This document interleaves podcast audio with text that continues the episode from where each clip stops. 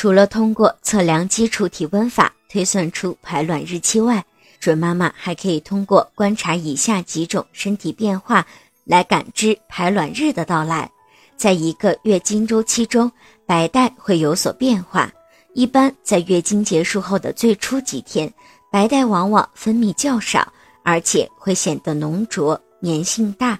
随着卵泡的不断成熟，慢慢进入排卵期，白带就会增多，而且会变得越来越稀薄、清亮。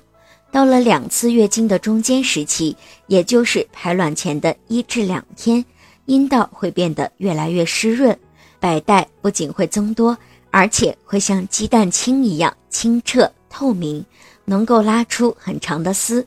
这样的情况一般会持续三至五天，这就预示着此时正处于排卵期。在排卵期过后，白带会逐渐减少，同时会变得粘稠浓浊，不能再产生拉丝的情况。